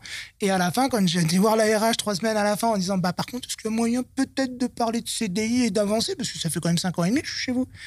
Bah là, j'ai le manager qui vient me voir en me disant Mais on n'a jamais parlé de CDI. Je fais Ah, avec toi, non. Et avec elle, oui. Mm. Et, et puis, bah, ça a été une bonne, serrée- une bonne poignée de main et je suis parti. Mais Ouais, c'est un milieu assez ingrat, c'est ça qu'il faut comprendre. ouais, J'aimerais comprendre justement comment le milieu est aussi ingrat alors que on a parlé hein, des chiffres d'affaires qui sont exercés, faits par euh, l'industrie du jeu vidéo et par les différents studios? J'ai l'impression qu'on a déjà répondu, c'est juste que les gens sont passionnés et les places sont chères, donc les gens n'ont pas besoin de faire d'efforts. Les employés n'ont pas besoin de faire d'efforts vis-à-vis de leurs employés parce que les gens se targuent de travailler euh, dans le jeu vidéo, alors que nous, là, qui travaillons euh, dans des groupes de radio françaises ou de télévision, l'inverse, bah, je pense pas que vous en parlez avec euh, particulièrement d'orgueil. si, si, si, moi, je, Si. je- je le dis Pas ouvertement. autant ouais. que travailler dans le jeu vidéo. Bah, le à truc, choisir, même salaire. Tu préfères travailler dans le jeu vidéo ou à la... Ah bah, à même salaire, moi, dans le jeu vidéo. à même salaire, je préférerais. euh, Je sais pas, je préfère rester dans le test de logiciel parce que je pense qu'ils m'en ont écuré le jeu vidéo. Mais le problème, en fait, le jeu vidéo, enfin, c'est pas vraiment le problème. Le jeu vidéo, c'est un peu comme la musique. faut le voir comme ça. C'est-à-dire que euh, des guitaristes, gratteux, il y en a 15 000. Tu shootes dans la première qui vient, poubelle qui vient, il y en a 15 qui tombent. Mais il va falloir shooter dans 15 poubelles pour en avoir un bon. Et ben le problème, on est dans la même conception. C'est-à-dire que des testeurs, t'en as 15 milliards qui se poussent à la porte. Mais en trouver un bon, un qui, comprend le concept et qui se dit, OK, je peux faire ça. Et si je fais ça, et pas juste un, push-bouton, ah bah là, ça va être beaucoup plus compliqué. Moi, j'ai. Mais le truc, c'est que moi, j'ai bossé avec un gars où on faisait du test en multiplayer. On devait juste voir ce qu'on appelait la, la, la, C'est-à-dire que je devais voir au fur et à mesure, plus il était loin, avec le, le, brouillard, là, ce qu'on appelle le warfog, plus il était loin, est-ce que ma, ma balle allait l'atteindre et est-ce que ça allait faire moins de dégâts? C'était vraiment mon test. Le mec, le seul, la seule chose qu'il s'amusait à faire, c'est prendre un sniper et me foutre des HS, enfin, des, me tirer dans la tête et me tuer. Mais mec, on a un test à faire, ça fait une heure que tu fais le gogol. HS, headshot. Headshot, ouais. ça, ça, ça, fait une heure que tu fais ça. Enfin, moi, à la fin, je été voir mon manager, je lui ai dit, alors par contre, c'est simple. Hein. C'est soit tu me laisses de console de télé, je me débrouille, je le fais tout seul, ça prendra une demi-journée plus. Soit tu lui fais comprendre qu'il y a un moment, il va falloir qu'il arrête de faire le fou, quoi. Bonne ambiance de travail. Mais et, non, mais en fait, c'est ça le problème, c'est que ça faisait déjà une heure que je lui expliquais qu'on fait un test, mec, ça doit nous prendre une heure, ça fait déjà une heure, on n'a rien commencé. C'était un joueur plutôt qu'un testeur. Voilà. Grosse différence. c'était un passionné, donc pour lui, c'était un passionné de CS, donc, bah, enfin, de Counter-Strike, un jeu de, du même genre. Donc, ce qui fait que forcément, il avait cette idée de, euh, ouais, bah, moi, ça m'amuse, je tire. Mec, t'es pas là pour tirer dans le vide, quoi. Enfin, il y a un moment, j'ai autre chose à faire la passion, ça va, mais c'est pas non plus le truc le plus utile. Quoi. Au niveau des euh, optimisations, parce qu'on sait que c'est un gros, euh, un gros sujet en ce moment, que les jeux soient optimisés pour toutes les configurations, pour tous les PC, les plus ou moins performants. Comment ça se passe? Comment vous simulez ça, par exemple? Sur Adibou, j'imagine que c'était pas trop un problème. Si, si, parce qu'en fait, le truc, c'est que. Alors, Adibou, c'est un exemple assez bateau, mais euh, mm. j'ai eu d'autres jeux, qui étaient que sur PC. Ce qui faisait que j'avais 5 PC et une douzaine de configs dessus, différentes. Ça pouvait être du Millennium, parce que c'est old school, hein. moi je fais vraiment du old school. Ça pouvait être du Millennium, du Windows 10, si vous voulez, tout ce que vous voulez. Et euh, bah, je devais tester le jeu, passer sur l'autre config, vérifier que le jeu se lance, qu'il fasse les phases, que je fasse le walkthrough complet, ça marche, et ainsi de suite, ainsi de suite. Mm. Après, euh, après tu, tu, nous diras, Maxime, mais moi je sais que quand j'étais encore dans l'industrie, la meilleure façon qu'on avait pour travailler sur les différentes technologies, on avait une équipe de dev par techno, et principalement on prenait une techno qu'on était sûr et après, on faisait, euh, on, faisait soit de l'upgrade, soit du downgrade. C'est-à-dire que on prenait la, pire des trois technos. Pendant cette année-là, c'était la PlayStation 3. On prenait vraiment celle-là qui était infâme en architecture. Et on se dit, si ça marche là-dessus, on va juste faire un import de ce qu'on a fait. On va faire les modifs pour que ça tourne sur une console, sur l'autre console qui, va, qui était donc Microsoft, et se dire, voilà, c'est juste l'export de code et se dire, voilà, on sait que la base, parce qu'ils avaient une base de pot commun, ça marchait comme ça. Et le dernier qui était toujours fait, c'était le PC, parce que le PC, bah, c'est plus simple. La vache, euh, les mecs, ils, avaient 64 Go de mémoire, enfin, c'était pas difficile de faire tourner, quoi. Donc, on, fonctionnait comme ça, on prenait vraiment le pire pour arriver au plus facile. Après, l'inverse, c'est vu, mais c'était beaucoup plus compliqué de faire ce qu'on appelle du downgrade. C'est vraiment prendre euh, la version PC, faire ouais, ça marche trop bien sur PC, on lance ça sur PS4, ça ne marche jamais. Parce que, bah, il n'y a pas la même mémoire, il y a tout ça qui joue et qui rentre en jeu. C'est ce que moi j'ai vécu.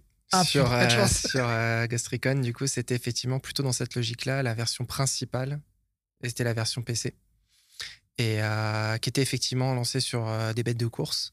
Donc c'est vrai que par rapport à ce que tu disais, par rapport à toutes les configurations PC, etc., en tout cas sur ce projet-là, il y avait zéro... comment dire, on, on s'en occupait pas. En fait, c'est notamment lié au fait qu'avec les, à force d'avoir développé des moteurs depuis des années euh, dans des dans des jeux AAA comme ça, en fait, quand Ubisoft ils bossent, euh, ils réutilisent leurs moteurs. Hein. Ils vont pas réinventer la roue à chaque fois. Euh, d'ailleurs, pour l'anecdote, nous, je crois qu'on était sur le moteur de Far Cry, alors qu'en fait, le gameplay aurait plus correspond, enfin, aurait été plus correspondant avec un gameplay à la Assassin's Creed. Donc on trouvait ça un peu dommage. Ou l'inverse, je sais plus. Mais ah, c'est l'inverse, c'est l'inverse. C'était peut-être l'inverse. oui, c'était l'inverse. On était sur un moteur de Assassin's Creed alors qu'on avait des véhicules et des armes comme dans un Far Cry. Donc on n'avait jamais compris pourquoi ils avaient fait ce choix-là, mais bref. Euh, mais tout ça pour dire que du coup, quand on a ce moteur, euh, ce moteur, il sait déjà gérer de descendre la qualité graphique de descendre euh, la quantité de particules que tu affiches, de descendre la résolution à laquelle tu affiches tes choses, euh, et de, scale finalement, d'avoir une échelle sur tous les éléments qu'il y a dans le jeu pour les faire descendre. et euh, pour gérer du coup ces différentes configs. Ou à l'inverse d'ailleurs de les faire monter, ce qui te permet potentiellement d'ailleurs après de faire des, versions du jeu où tu te contentes de rajouter, de, mettre à jour le moteur, de rajouter des nouvelles versions plus avancées au niveau des éléments graphiques. Et euh, bah, là où avant tu étais limité à 1000 particules euh, à l'écran en même temps, bah, euh, là tu as fait une upgrade de ton moteur, maintenant il est limité à 10 000, et paf, tu as une version remaster où, où c'est deux fois plus joli. Quoi. Et en Mhm. vrai, c'est vrai, c'est deux fois plus joli, et comme les machines maintenant peuvent faire tourner à 10 000 particules pour façon privée. Mais euh, du coup, par rapport au PC, donc il y avait assez peu de. de c'était, on partait avec des gros PC et on faisait comme ça. Mais du coup, on testait aussi sur les consoles et effectivement sur la PlayStation. euh, alors que, en plus, pour ceux qui, qui nous regardent et qui connaissent un peu en hardware, ça s'expliquait pas forcément en termes de hardware, mais l'architecture est différente. Et donc, le moteur qui avait été conçu sur PC, qui avait été conçu avant tout pour des jeux PC, puisque historiquement, euh, Assassin's Creed, c'était sur PC, euh, bah, du coup, euh, ils l'ont facilement exporté vers l'Xbox, mais c'était Mm. très compliqué de l'exporter vers la PlayStation. Ah, c'était, c'est une tannée, ça. L'export, il est juste euh, insane, quoi. En parlant d'export, du coup, j'imagine que pour euh, Tom Clancy, euh, le jeu sur lequel tu as travaillé, il y avait aussi euh, toute cette partie de traduction. Oui. Peut-être été impliqué sur la traduction en français. euh. Alors non, on travaillait depuis un studio euh, qui était francophone. C'était, c'était, on- c'était dirigé par le studio à Paris. Donc euh, le jeu de base était, à Par- était en français et traduit dans les autres langues. Mhm. C'est effectivement, c'est vrai que même à Ubisoft, il y a régulièrement des jeux qui sont faits d'abord en anglais et traduits dans les autres langues, même si c'est pour être traduit en français en interne, parce que fond, c'est des, des bilingues qui bossent dessus. Mhm. Mais euh, là, c'était en français traduit dans les autres langues. Euh, j'ai eu quelques, quelques tests à certains moments à faire sur du travail de localisation, donc de traduction en anglais. Euh, du coup, en- dans le jeu vidéo, on parle de localisation, ce qui existe dans d'autres secteurs, mais dans le jeu vidéo, c'est omniprésent parce que c'est la notion que ça va au-delà de la traduction. On va chercher aussi à traduire potentiellement des intentions, des contextes, euh, par exemple des blagues dans un Mhm. dialogue. Bah ça, on peut pas se contenter de juste traduire mot à mot, ça va pas marcher. Évidemment. Et euh, donc c'est la différence entre traduction et localisation. faut voir aussi que la localisation, en fait, elle est euh, à 90% dans le monde du jeu vidéo externalisée, ce qu'on appelle. C'est-à-dire que c'est pas une c'est pas des gens en interne de la boîte qui font qui vont faire la localisation qui sont là pour parler japonais euh, coréen ainsi de suite c'est vraiment c'est externalisé par d'autres boîtes on leur envoie tous les textes et c'est à eux qui sont linguistes donc qui savent se mettre à jour dans au niveau linguistique qui vont dire ok donc euh, comme tu disais cette blague là en français c'est ça laquelle blague se rapprocherait le plus par rapport au contexte en fonction de, de la localité? Parce qu'une blague, une, une blague en français, entre guillemets, un petit peu beauf, peut faire rire, mais en japonais, ça peut être choquant, par exemple. Donc, en fait, il y a ça aussi. Et c'est souvent externalisé parce que en interne, sinon, c'est pas, c'est pas, c'est pas possible. Et puis, des boîtes, euh, des, des boîtes de, de, de- de linguistique, il y en a 15 000, enfin, on en trouve assez facilement. Même certains tests sont aussi externalisés, par exemple, en Inde. Faut pas croire que une boîte de jeux vidéo a toutes les entités dans sa caisse à outils, quoi. Est-ce que le testeur dans l'équipe, il est impliqué sur euh, les traductions et justement euh, adapter les blagues à la localisation? Alors un testeur, un testeur euh, localisation, lui, oui, il va le faire. Et c'est très rare, hein, c'est, quasiment introuvable. hein. Je veux dire, Mm. c'est souvent plus, on va leur donner du contexte, ou alors moi, je sais que j'ai fait des tests de loca, de localisation, avec euh, la personne qui était à côté de moi. Comme ça, lui, il avait le texte, et moi, je lui montrais, et je lui contextualisais le texte pour lui dire, Ouais. ouais, voilà, en fait, là, tu vois, il va se passer ça. Donc forcément, il faut que ton texte il soit logique. Après, un testeur lambda, entre guillemets, lui, va pouvoir tester la localisation, mais en fait, il va pas tester ce qui est écrit, il va tester et vérifier que ce qui est écrit est correctement dans son case. C'est-à-dire qu'on a des cases dans lesquelles le texte apparaît, qui vont être plus ou moins grandes quand il y a plus ou moins de texte. Mhm. Et ben ça, on va vérifier que, un, c'est lisible, deux, que ce soit le bon texte, qui va pas mettre du coréen alors que j'ai demandé, euh, je sais pas, du portugais ou autre, Mhm. que euh, ce soit dans les, au bon endroit, que ce soit les emplacements corrects. Que, voilà. Nous, on va plus vérifier ça, en fait, dans le test technique. Après, la vraie localisation en tant que telle, ça, c'est euh, la partie linguistique, c'est le dev qui va rentrer, ce que lui a refilé euh, le linguiste, en fait. J'avais euh, lu aussi et vu dans des vidéos YouTube de spécialistes de tests de jeux vidéo que on faisait aussi attention au ton, au visage, hein, que peut prendre la personne. Parce que si euh, euh, dans une cinématique, euh, la personne fait une blague et qu'elle a un visage serré, ben, ça va pas ensemble. Si dans la traduction, parce qu'il y a eu aussi ces problèmes-là, qu'on peut appeler des bugs, hein, c'est que au niveau de certaines traductions, bah, la personne qui faisait la voix off avait une voix très... bah, pour, un, pour un Kratos, par exemple, ça pouvait être une voix très féminine. ça le fait pas, quoi. Je me sens visé, là. non, je t'appellerai Mimir. Là, je, me place un petit point, là. Monsieur, Mimir. Mimir. Mimir, c'est la tête que Kratos porte à sa ceinture, ah barbu, qui est un peu euh, omniscient euh, et qui le renseigne surtout. Et qui lui fait les traductions en plus. En plus. On est là pour la localisation. Là, c'est double point, s'il vous plaît. Double point. Euh, dernière question, du coup, juste pour être sûr d'avoir bien compris, à quel point le testeur il est impliqué sur euh, le gameplay et sur le produit final au niveau euh, créatif? Est-ce qu'il peut avoir des suggestions à placer? Ou est-ce qu'il est vraiment là dans une tâche exécutive Non, non. ça dépend en fait. En fait, ça va dépendre plus ou moins de la perception du testeur et aussi par rapport aux autres.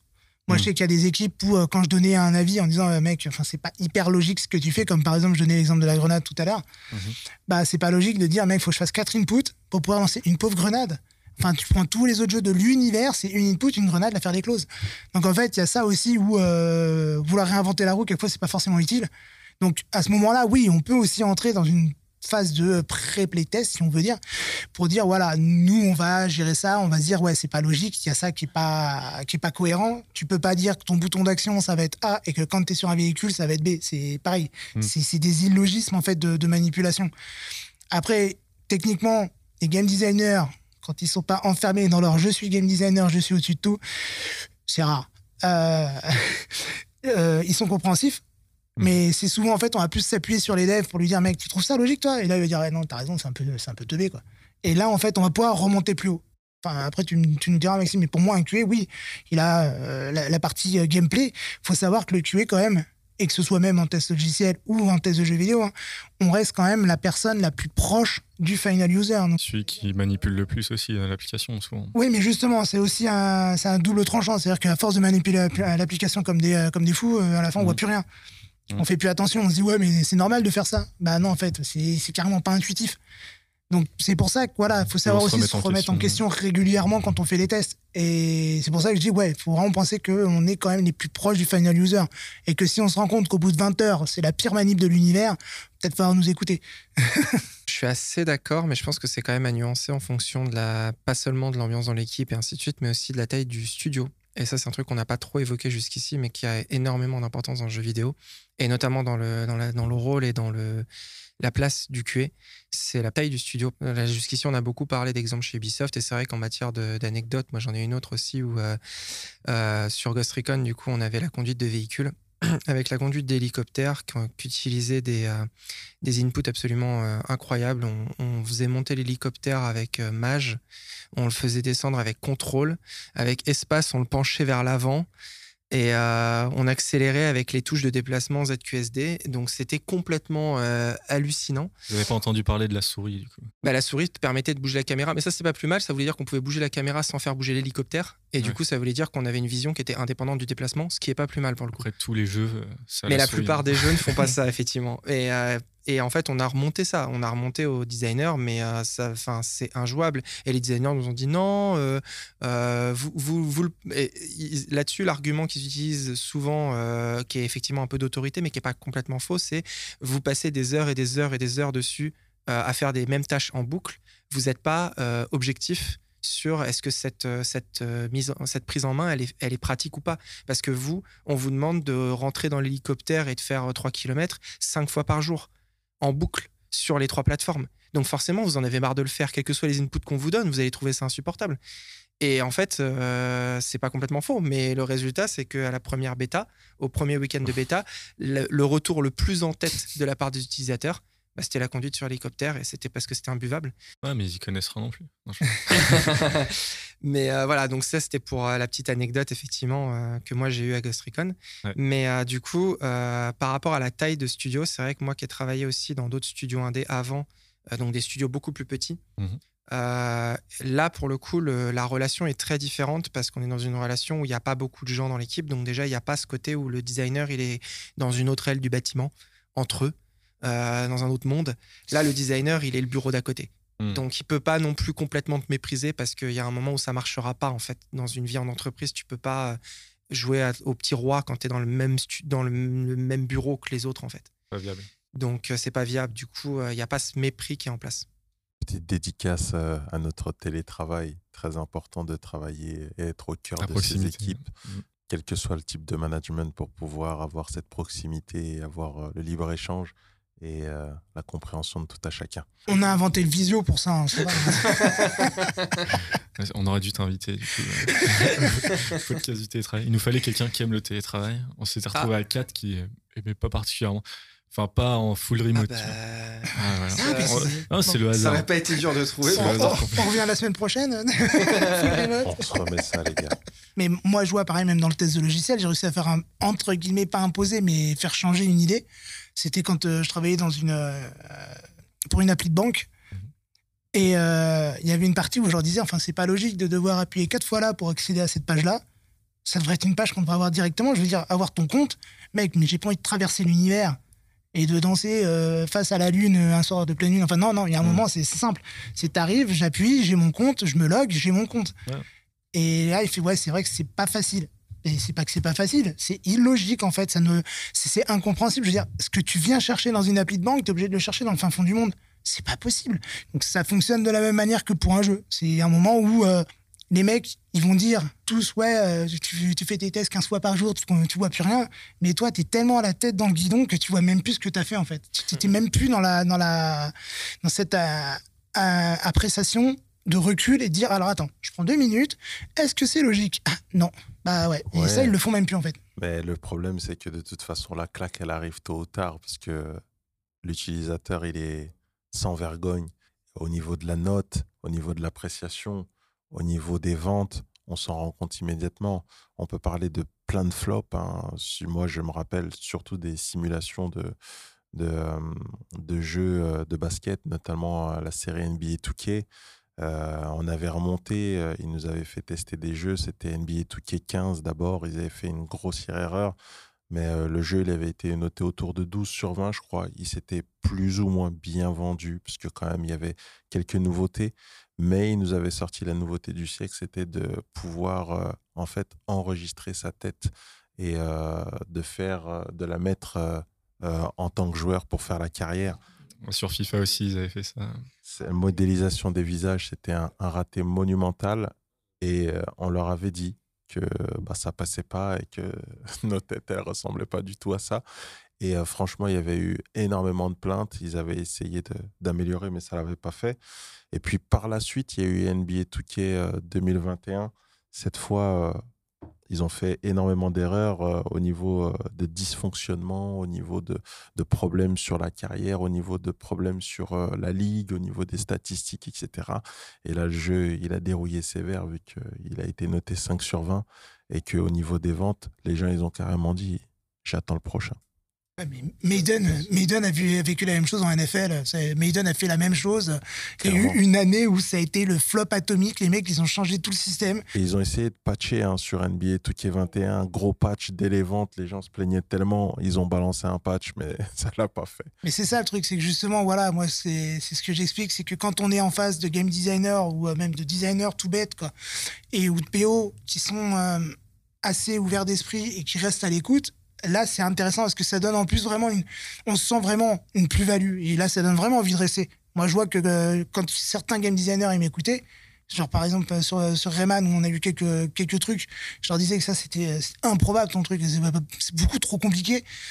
Et ben les mecs, quand ils écoutaient, je me sentais vachement plus euh, ancré dans une équipe et je me dis, ouais, ok, là je suis content de dire, mec, j'ai bossé là-dessus, en plus j'ai fait ça.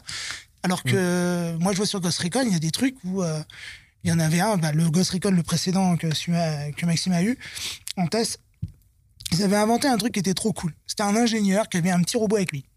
Donc nous, on tripait, on dit ouais, c'est cool. En plus, il y avait un multijoueur, c'était marrant. Et on s'était amusé à créer un nouveau style de jeu qui s'appelait cache-cache linger. Donc on cachait l'ingénieur quelque part et on avait juste le robot qui se baladait. Et on leur a dit, on fait mais les gars, vous mettez ça dans votre multi, mais votre jeu il prend vraiment une vraie dimension. C'est marrant. On y joue même le midi pendant notre pause, c'est pour te dire. Et ben le game designer a fait non, mais vous dénaturez mon jeu. Euh, alors, comment t'expliquer que déjà, un, c'est pas toi qui me paye.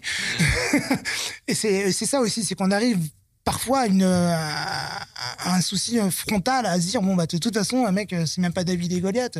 Je suis, je suis en vélo et je fonce contre un mur, je vais pas gagner, quoi. C'est sûr. Ça, c'est un peu propre à tous les secteurs, encore une fois, du test. Euh, ce que tu disais, euh, Grégory, ça, ça souligne un peu que euh, ce qui est le plus important au final, c'est d'organiser des pipelines pour récupérer la vie utilisateur le plus naturellement et de manière la plus fluide possible pour directement avoir où est-ce que l'utilisateur va dans mon application, par exemple, si on parle d'application, euh, où est-ce que mon joueur il va aller, où est-ce que mon joueur il va bloquer, toutes ces choses-là, les crashs, par exemple, dans les jeux ou dans les applications, c'est pareil, de pouvoir récupérer toute cette data ça sera beaucoup plus utile que n'importe quelle métrique qu'on peut récupérer autre part. En termes de qualité, Ouais, et puis, euh, et puis pour le coup, je pense que justement, dans, dans- dans le jeu vidéo en particulier, c'est vrai que c'est peut-être l'argument où on peut, euh, de manière, alors pas infaillible, mais de manière beaucoup, beaucoup plus efficace que n'importe quel témoignage, même en tant que gamer euh, expérimenté qui a littéralement été recruté sur cet argument-là, euh, en tant que testeur, euh, vous n'allez pas être pris autant en sérieux que, si- que si vous sortez euh, une fiche qui montre que sur les 200 mecs qui ont joué à la bêta, ben, il y en a 100 qui se sont plaints du truc. exactement. Clairement. Oui, mais c'est sûr. Mais après, en plus, maintenant, on a, on a les retours de data. Moi, je n'avais pas ça à l'époque. hein. Moi, j'arrivais là-dedans. euh, moi, c'était les retours. Tu reprenais le, le forum 1825 Sur Adigo, les retours de data, c'est gueux, gueux, gueux. C'est un peu ça, ouais. Non, mais je veux dire, t'a- t'arrives, moi, à l'époque, c'était, euh, moi, je t'ai dit, il y a le forum 1825, et les mecs font, ouais, ton jeu est tout pourri. Ouais, Super, donc ça, c'est encore un commentaire inutile, on va trier.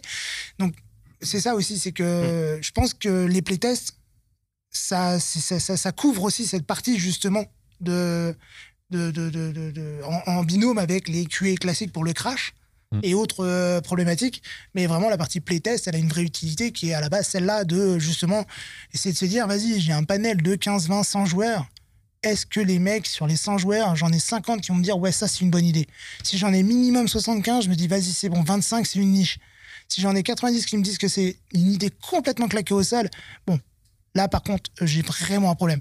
Et c'est à ce Mm. moment-là où, justement, il faut que le game designer ou euh, n'importe, même un PO vis-à-vis d'un d'un logiciel se dise, OK, bon, là, on va vraiment prendre du recul. Parce que le, le retour qu'on vient de se prendre, là, la baffe, c'est que j'ai vraiment, entre guillemets, foiré quelque chose à un endroit précis et cet endroit, il est là.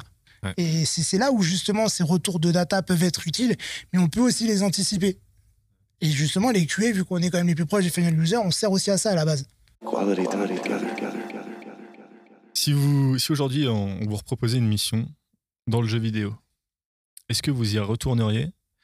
Et deuxième question, subsidiaire, est-ce que vous conseillez de travailler dans ce secteur Alors, c'est un peu compliqué parce que, euh, en fait, euh, moi, la, première question, ma réponse, ça serait euh, à, première vue, oui, mais avec beaucoup de conditions. Euh, au final, plus que pour une mission euh, plus classique euh, qui pourrait m'être proposée demain au sein de Zenity pour changer de mission, là, il y aurait plus de conditions et notamment, bah, on parlait par exemple du, fait d'avoir la passion pour ce qu'on fait et d'être content du produit final. Ça, ça veut dire que demain, je me vois pas refaire ce que je considère aujourd'hui, en fait, même si ça m'a servi pour ma carrière. Mais c'était une erreur, c'était une erreur utile, mais c'était une erreur d'aller bosser sur un jeu comme Ghost Recon Wildlands parce que c'était un, donc un, jeu de tir à la troisième personne en open world euh, avec un fort euh, accent sur la coop. Ça n'a littéralement rien à voir avec les jeux que je joue. En fait, c'est un jeu vidéo, oui. Et j'ai joué à quelques jeux euh, qui, re- qui prennent. j'ai joué à quelques open world, j'ai joué à quelques jeux en troisième personne, j'ai joué machin. Mais c'est pas le cœur de ce que je joue. Sur, mon, sur mon Steam, j'ai quasiment. alors, pas 1444 jeux, mais j'en ai plus de 1000, euh, dont la moitié sont des jeux de stratégie et de gestion. Donc, euh, clairement, demain, si je suis intéressé par une offre, c'est parce qu'elle vient d'un studio qui fait des jeux comme ça, en fait. Et, euh, après, il y a évidemment aussi la question du revenu. Euh, là, avec l'expérience que j'ai, je pense que là-dessus, Thomas, euh, c'est aussi, euh, ce sera aussi évidemment un argument de son côté. Avec le- l'expérience que j'ai aujourd'hui, Thomas parlait tout à l'heure de, des salaires minables qu'on peut avoir, même avec de l'expérience en jeu vidéo. Je l'accepterai pas. Je sais qu'il y a certains studios qui payent plutôt bien, notamment quand tu as de l'expérience, parce qu'ils te font rentrer en manager ou en, En lead, lead, ou tout ça. Ça, je veux bien. Mhm. Par contre, rentrer en bas de l'échelle, en QA, à être payé 10 euros de l'heure comme je l'étais à Ubisoft, c'est juste hors de question. Évidemment. Je suis un peu l'idée, c'est que moi, perso, je sais que à l'heure actuelle, je retournerai pas dans le jeu vidéo Mhm. pour euh, plusieurs raisons. Un, parce que je, je pense que je veux, j'aurais pu le, enfin, j'aurais toujours le côté punchy d'y aller parce que je me dis, vas-y, mec. euh, C'est du jeu vidéo, Mhm. mais de l'autre côté, je me dis, ouais, enfin non, ça m'a tellement, ils m'ont tellement réussi à m'en écurer, à me dire que tu, tu, tu, tu, tu cravaches pour un salaire euh, nettement moins haut, et euh, Greg le sait, et, et, euh, juste pour avoir un petit serrage de main en disant Eh, bisous je te rappelle dans 9 mois. Non ça marche pas. Enfin moi ça je peux plus quoi. J'ai- et euh, puis derrière j'ai une conjointe qui m'a dit jamais tu retourneras dans le jeu vidéo. Bon bah voilà ça, ça, ça, ça clôt aussi bien le Madame l'a dit, alors. la, la vie de madame a beaucoup compté aussi. C'est ses premiers c'est point, le point au-dessus de tout. Du coup, non. Et tu conseilles pas ce milieu non plus et euh, alors pour le, par- pour le salaire je sais pas s'il a évolué depuis parce que ça fait quand même euh, 7 ans maintenant que j'ai quitté euh, l'Indu. Donc ouais, je sais pas du tout s'il a évolué. Euh, j'espère. J'espère sincèrement pour ceux qui y sont. Il a un peu évolué, Voilà. mais c'est pas, c'est pas transcendant et ça reste Très bien évolué, ça veut pas dire augmenter. Non, mais il a, euh, non. il a un peu augmenté le, le salaire moyen des testeurs en jeu vidéo Ouais. par rapport à l'époque où nous on y était. Mais donc il y a 6-7 ans, quoi. Mais euh, pas, ça reste bien en dessous de ce qu'on peut être payé en dehors du jeu vidéo. Moi, je vois des managers. euh, moi, je- quand je parlais avec. euh, quand j'étais à Annecy, justement, j'étais payé euh, un certain salaire. Et il y a un mec qui était tué avec moi, qui était devenu manager, qui avait réussi à foutre le manager à la porte. Enfin, toute une histoire incroyable. Euh, moi, j'avais refusé qu'il soit manager, hein, je l'annonce. Et euh, arrivé là, quand je suis parti, c'était la première fois de ma vie que je parlais de salaire avec quelqu'un de la boîte. Je déteste ça, en fait. Et je lui ai, hormis les, les postes, normal. Et euh, Pour demander une augmentation. exactement. On peut le répéter, ça? Tu peux demander, hein, ça sera pas. Donc, donc Grégory vient de regarder dans tous les sens comme s'il il avait entendu quelque chose. Voilà. Un an, je passe. Je Mais- prépare ma conclusion, excusez-moi. Mais euh, et donc en fait, quand il m'a donné son salaire en tant que manager, je lui ai dit, je fais, mais t'as pas négocié ton salaire? Bah non. Ah non, parce que moi je suis payé ça. Et là, quand il m'a entendu, il a fait, mais t'es payé plus cher que moi Bah oui, mec, parce que moi j'ai négocié. Et je me dis qu'en fait, je, je devrais même pas avoir à, à- à négocier bec et ongle juste pour avoir 50 balles de plus euh, pendant un an et demi. C'est vraiment ça, quoi. Hmm. Parce que c'est vraiment incroyable. Enfin, moi, j'étais, c'était du lance-pierre. J'ai, dû faire quoi euh, en 5 ans et demi dans la même boîte, en faisant différents contrats au fur et à mesure. J'ai dû aller peut-être augmenter, je dirais 12%, un truc comme ça, et encore. Ouais, ça doit être dans ces eaux-là, 12-15%. C'est pas magique, enfin, c'est pas faramineux. hein. Je veux dire, euh, on n'est pas dans des euh, augmentations. euh, Comme à Zenity. Exactement. on n'est pas au cas, je veux dire, on n'est même plus au cas, là, on est à la centaine, quoi. C'est Mm. c'est- assez minime. Donc, moi, je le conseille. En fait, le truc, c'est que le jeu vidéo, je peux le conseiller et à la fois, je le, je le déconseille. Parce que je le conseille pour, pour un apprentissage, bah, c'est pour te mettre dans le bain et te prendre des coups de, des coups de surin derrière la nuque. Mais pour comprendre et apprendre à te dire, OK, je me pose cinq minutes, je vais pas m'énerver, je vais pas leur sauter à la gorge, Mm. mais je vais leur prouver par A plus B qu'ils ont tort. Là, c'est intéressant. Après, il y a la méthode euh, Cover Your Ass où euh, toujours faire par mail et toujours avoir un écrit. Plus important du monde. Et voilà, il y a ça. Et après, je leur, je leur déconseille parce que je pense qu'à l'heure actuelle, avec les tests de logiciels, on est nettement mieux encadré avec en plus ISTQB et tout ça que moi j'avais pas à l'époque. hein. C'était vraiment en mode euh, t'es drop et tu te débrouilles quoi. Avec tout ça, maintenant, je pense qu'on a nettement plus d'avantages et de, de- de- de- d'en- d'encadrement de, et de connaissances qui sont nettement plus favorables à une meilleure évolution. Pardon, et même à, à se dire, ouais, voilà, je, je- je- je- j'ai appris vraiment quelque chose. C'est pas aller euh, chercher, aller gratter, aller. euh, Moi, je me suis vu des journées entières aller tirer sur, les, sur le pull du dev en disant, mec, euh, s'il te plaît, elle arrive quand ma feature J'en ai marre, ça fait trois semaines.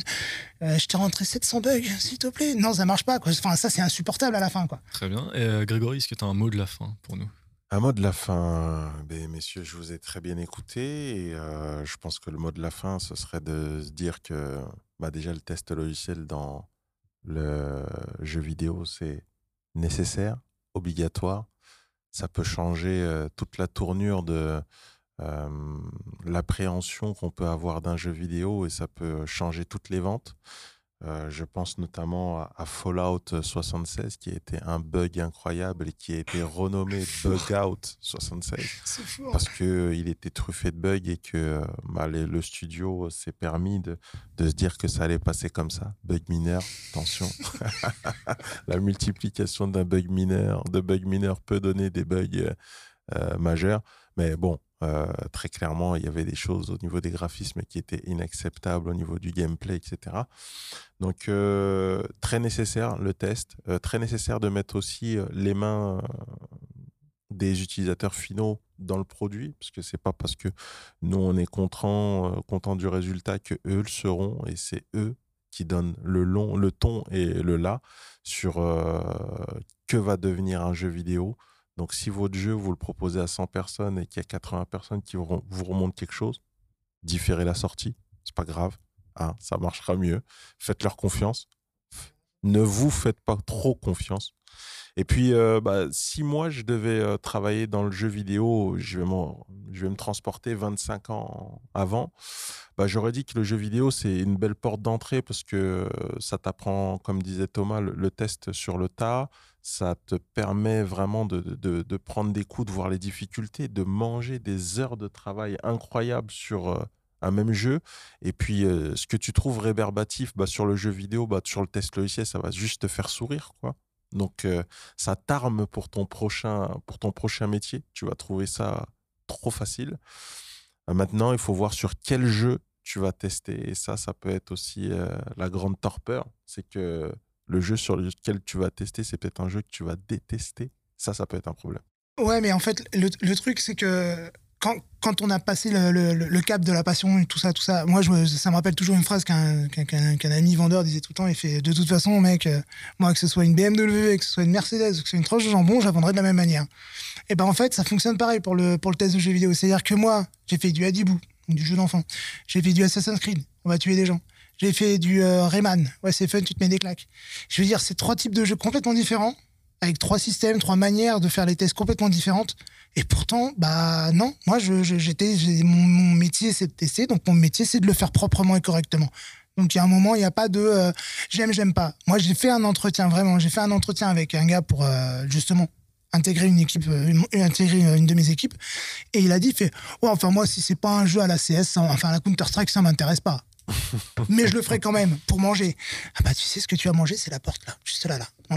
C'est non, moi c'était ma seule idée quoi. Enfin, moi je veux pas en fait entendre ça. Je veux dire, on a la conception, on est assez adulte et assez mature pour se dire bon d'accord, je vais pas forcément être dans une entreprise qui fait les jeux que j'aime, mais il y a un moment, je dois aimer ce que je fais.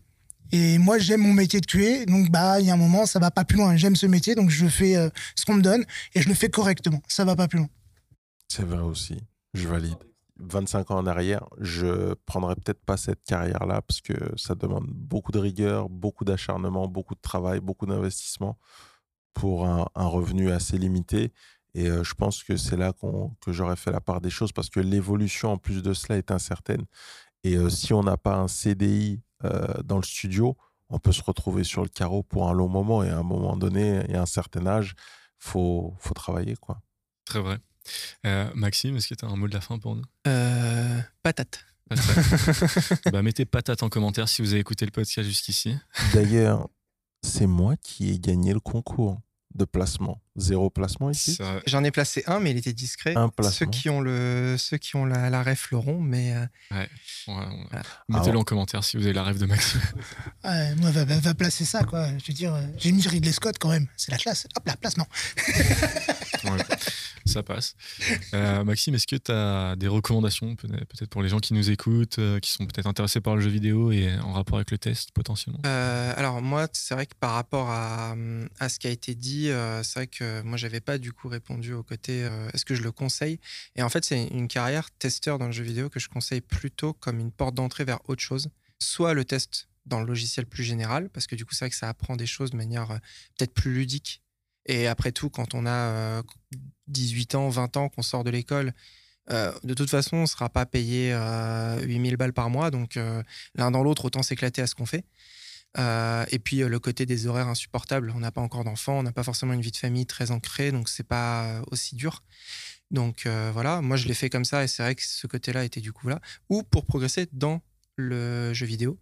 Et du coup, moi, ce que je vais conseiller, c'est plutôt euh, à des gens qui pourraient être intéressés par le test dans le jeu vidéo en général, euh, de- d'aller s'informer sur euh, d'autres aspects que le test à proprement parler, avec des choses comme des chaînes de, de game design. mais sinon, il y a Atomium, par exemple, qui fait des, beaucoup de, trucs sur, bien. sur Twitch et de vidéos sur YouTube de game design qui est très intéressant et très ludique, donc très abordable.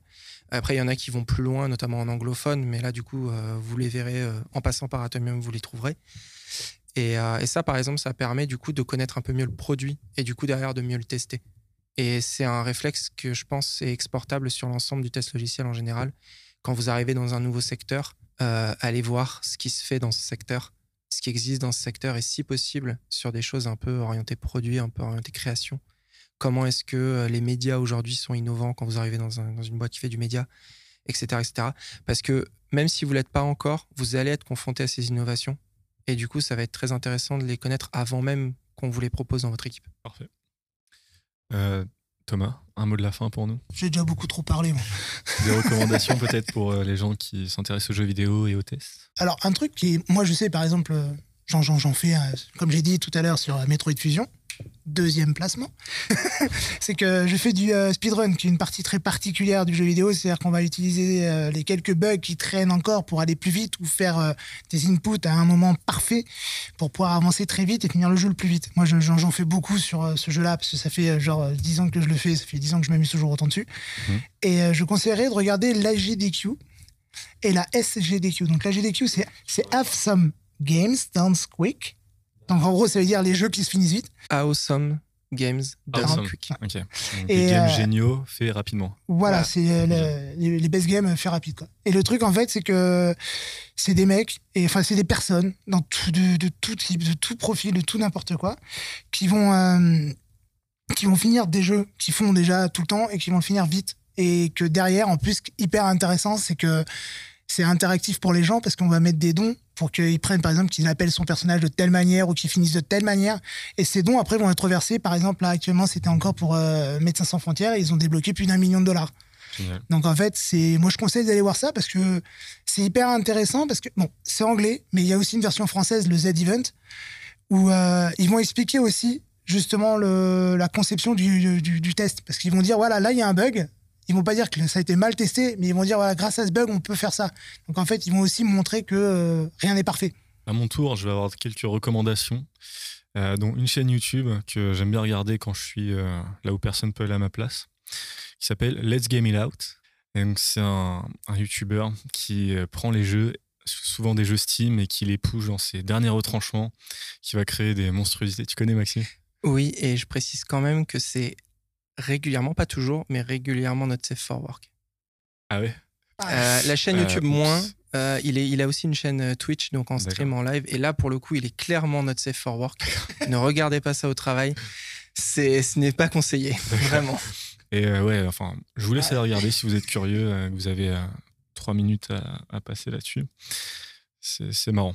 Euh, au niveau de la recommandation, je sais pas, je parlerai peut-être d'une école, hein, Isart euh, Design, euh, au niveau de, des jeux vidéo. Je pense que c'est quelque chose qui est assez sympathique. Et puis, euh, bon, en, en tous les cas, il faut savoir que normalement, euh, testeur de jeux vidéo n'a pas besoin de diplôme pour être un bon testeur de jeux vidéo. C'est ce que je dirais.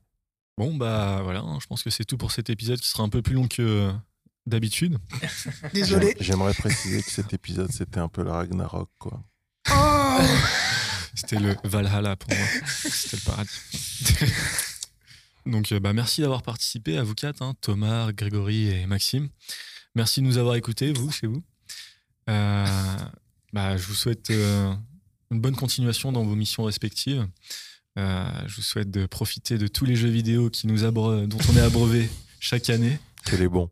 D'ailleurs, si on devait retenir un, un jeu vidéo dans les deux, trois dernières années, ce serait quoi pour vous? Monster Hunter. Monster Hunter, j'ai mis l'heure de jeu dessus, donc ouais, Monster, Hunter. Euh, Moi, je pense que je dirais euh, Red Dead Redemption 2, mais je suis pas sûr que ce soit sorti. Non, je crois bien que c'est sorti dans les trois dernières années. Trois dernières. ok. Ouais. Bah, Red Dead Redemption 2. Et il y a encore dans Red Dead Redemption les, les longues chevauchées à cheval? Non, Bien ils sûr. avaient. Non, mais Ouais. euh, oui. ça, fait, ça fait partie du charme. ah, mais si, si t'es si t'es pas client, tu... mais ça fait partie du charme du Ah jeu. c'est je- c'est les... T'as l'impression d'être le cow-boy, quoi. Ah, je, je suis- ah ouais, non, je suis pas client là. 10 minutes de, de cheval comme ça. Moi, j'ai fait de l'équitation euh, après avoir fini le jeu. T'as juste la musique et les paysages magnifiques. Ah ouais, et Les paysages, ils sont délire. à couper le souffle. Tu posais la manette, t'allais pisser, tu revenais. Ah, je fais la moitié du trajet, temps de faire un café. Arrêtez, Sauf que tu te fais pratique. embusquer la plupart du temps par des Indiens. ou si Ou tu par des lapins. ouais. Suivant les cas. Des lapins, putain. Ouais. Euh, et toi, Maxime, du coup, ce serait quoi ton jeu? Euh, je crois qu'il est un tout petit peu plus vieux que ça. Euh, mais dans les jeux récents, je sais pas, je, je dirais peut-être Doom Eternal. Ok. Ouais, Un. OG, Mais, mais. euh, euh, Peut-être un tout petit peu plus vieux. Peut-être de- peut-être Il y a 4 cinq ans, il a- Un revival. C'est ça. Enfin, la suite bah, revival. moi, je resterai sur. God euh, of War. ah, petite dédicace à Victor God aussi. Je resterai sur God of War, Du coup, le. Ragnarok, le dernier. Ragnarok. D'accord. Et euh, je tiens à dire que c'est moi qui ai gagné le placement des. Ouais, euh, clairement. merci.